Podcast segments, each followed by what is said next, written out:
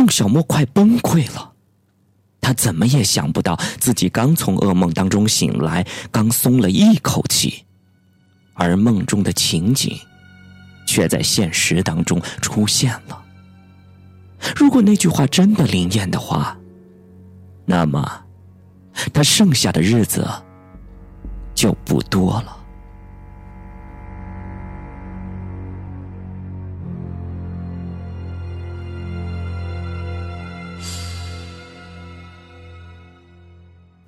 他打开了门，走到了阳台上，抓起了那个鬼娃娃，准备往楼下扔。你不要扔，快还给我！旁边传来了一声叫喊。宋小沫扭脸一看，隔壁五幺九的李正振正在恶狠狠的瞪着他。这这是你的吗？这当然是我的。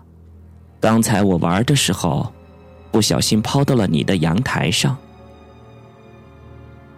这个是谁给你的？李正振皱着眉头想了一下，认真的说：“是小优。”哦，那那还给你吧。接着，宋小沫飞快的把鬼娃娃抛了过去。自从上次朝鲜冷面事件之后，宋小沫就把李正振的东西当成了烫手的山芋，尽可能的避而远之。李正振伸手把他接住，然后钻到了自己的房间。唉，原来这个玩意儿不是送给我的。宋小沫如释重负的吐了一口长气。但转眼一想，如果不是送给我的，那就是给李正振的。莫非下一个死去的对象会是李正振？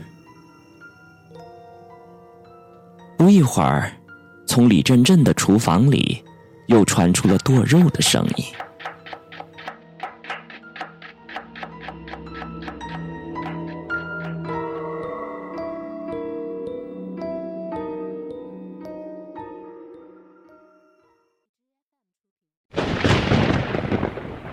一道闪电撕开了黑暗中的沉闷，大雨骤然落下，淅淅沥沥的模糊了他的视野。宋小沫出门的时候，雨下得越来越大了，天色特别的阴暗。走到楼下的间隙，他抬头望了一眼对面楼上的那个宿舍，他的心里不由得凛然一惊。那个房间里的灯亮了，是谁进去了？宋小沫站在楼下想：是金仁玄回来了吗？这不太可能。他凝望了许久，又转了好几个圈儿，假设了很多种可能性，却没能理出任何的头绪。楼下的钟表。指向了下午八点，他想起跟何志颖见面的时间到了，于是他赶紧撑开了伞，迎着漫天的风雨，向女生宿舍楼走去。到了女生宿舍楼门口，他站在一排栅栏后，等待何志颖下来。那时候，闪电交加，阵阵阴冷的阴风从女生宿舍中吹过来。二十多天以前，那个叫小优的女孩坠楼之后，扎死在铁栅栏上的情景在他的眼前闪了一下，他感到一种莫名的恐惧气息正在涌上心头，于是他条件反射般的退后了一步，而忽然之间，前面的一排铁栅栏“噔”的一声倒了下去，正好砸在了宋小沫的脚边。他摸了摸自己的胸口，庆幸自己刚才直觉的反应。正当宋小沫忐忑不安时，何志颖出人意料的从他的身后出来了。他打着一把黑伞，脸色苍白，仿佛突发了重病似的。志颖，你的脸色怎么看起来那么差？是不是生病了？啊，我很好。你的气色看起来也不是很好啊。是吗？我现在不是好好的吗？何志颖呆呆的看了他半晌，突然扔下了伞，扑到了他的怀里，哽咽着说道：“小莫，我很害怕，我怕我再也看不见你了。”发生了什么事儿啊？是不是那个鬼又纠缠你了？他用手揽住他消瘦的肩膀，心里扑腾扑腾的跳个不停。他忽然意识到，两个人的关系已经越越来越说不清楚了。何志颖的肩头颤抖着，用充满惊惧而恐慌的声音说：“我知道，你不相信有鬼，但是，但是我确实，我确实看见了。”他，他经常跑到我的卫生间里面。啊，没事没事我相信你。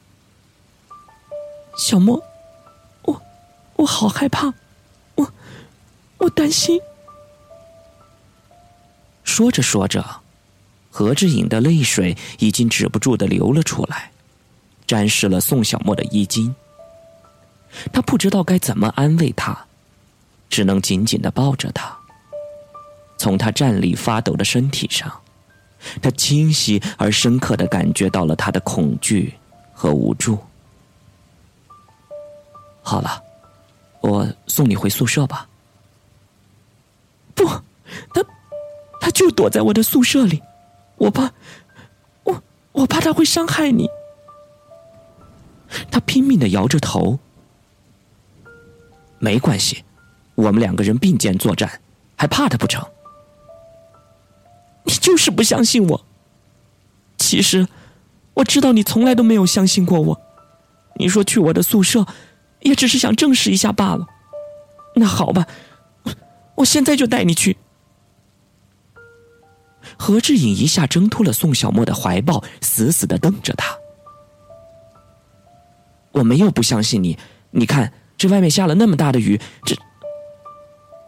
宋小沫无力的解释道。而何志颖没有再说什么，他快步的走进了宿舍楼。宋小沫也跟着走了进去。一楼管理室的门关得紧紧的。自从那个叫池惠美的女管理员身首异处之后，就再也没有新的管理员进入过这个房间。虽说这件事儿发生以后，在整个女生宿舍楼产生了不少的动荡。但，从此男生进入女生宿舍楼却顺利了很多，因为暂时没有了管理员的反复盘问。很快，两人就到了何志颖的宿舍门口。宋小沫站在外边，特别留意了一下他隔壁的那个房门。那个房门的窗户上灰蒙蒙的，一看就是长时间没有人住过的。不知道为何，一看到那个房间，他的心里就产生了一些毛毛的感觉，像是有什么东西正在隔着门正盯着他。他记得何志颖告诉过他，这个房间里曾经有一个灵堂，而死者的名字叫做申美轩，他是鬼娃娃的主人。哎你发什么呆呀？快进来吧。何志颖拉了拉他。宋小沫走进了房间。房间很整洁，里面挂满了花花绿绿的小玩意儿。紧挨着窗户的位置摆着一张大床，床边放着桌子和大衣柜。桌子上有一些生活用品，以及一台笔记本电脑。玻璃窗的后方则是阳台。透过格纹状的玻璃，模模糊糊的看不清外面的景象，隐约知道阳台的栏杆边摆放了几盆盆栽。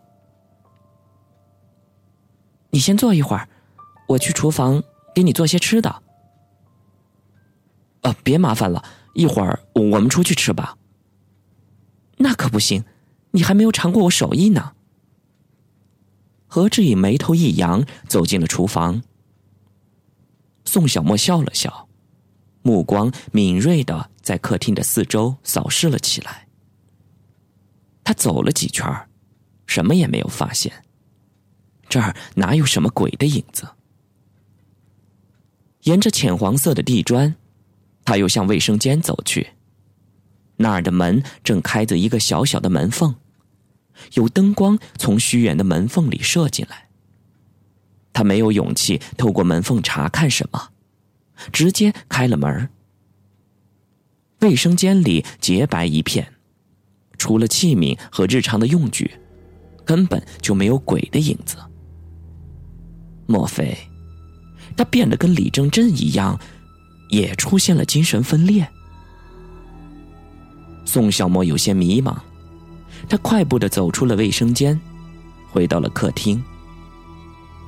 此时，何志颖还在厨房忙碌着，他又在各个角落里查看了一番，包括床底下和大衣柜，他都偷偷的检查了，但结果还是一无所获。难道何志颖的精神真的出了什么问题？他又想到了傍晚时分的可怕场景。虽然朴恩熙坚持说那是梦，但他总觉得不会那么简单，因为，他从来没有体验过那么真实的梦境。他怀疑自己是不是患上了妄想症。他还知道，一旦妄想症扩大到了一定程度，最后的结果，就是精神分裂。他不禁担心了起来，一屁股就坐到了沙发上。忽然，他感觉到自己的手里摸到了什么东西，似乎有一种软绵绵的肉感。瞬间，他像弹簧一样的从沙发上跳了起来，他瞪大了眼睛。他终于对自己进入这个宿舍而感到后悔了。他忽然想大喊，但是他张大了嘴，却一个字也喊不出来。因为那个沙发上有一个人头，正在冷冷的看着他。不，那不是人头，他没有骨头，没有后脑勺，只是一张脸。那张脸的五官已经血肉模糊，眼球的血管已经彻底的爆裂，瞳孔紧缩，露出大片的眼白。他的嘴巴惊愕的大张，鼻孔里面还有血迹，而下巴只剩了一半。鬼，鬼呀！他吃力的憋出了几个字，背上的汗毛霎时竖了起来。忽然，一个声音从他的背后响起：“小莫，你怎么了？”这嗖的回过了头，就看见了从厨房里面出来的何志颖。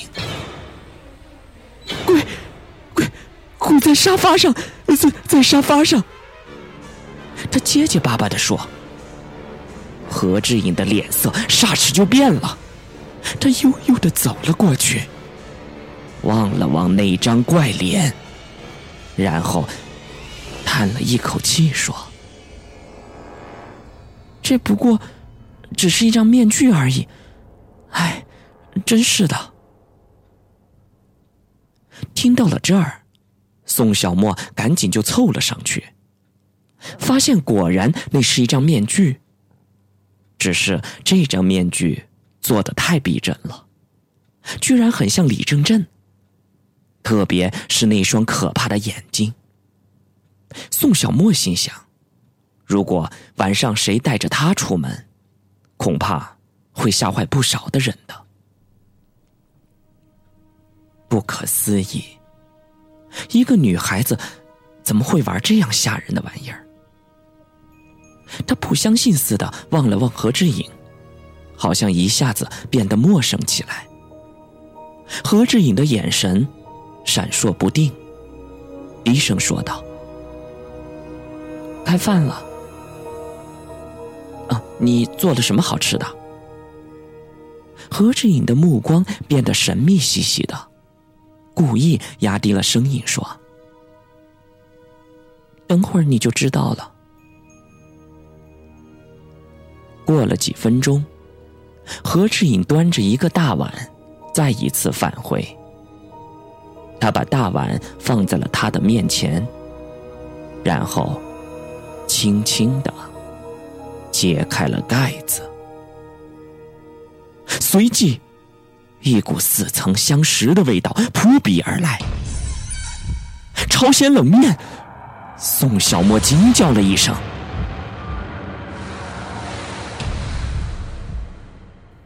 怎么了？何志颖满脸狐疑的望着他。嗯，这个啊，我不是很饿，我不太想吃了，对不起。他找了一个借口。我这可是很用心的做的，你不会那么不给面子吧？这碗面真的是你做的？当然了。你以为是谁做的？哦，我就随便问问。你做面的速度太快了，是不是觉得我做的东西不好吃？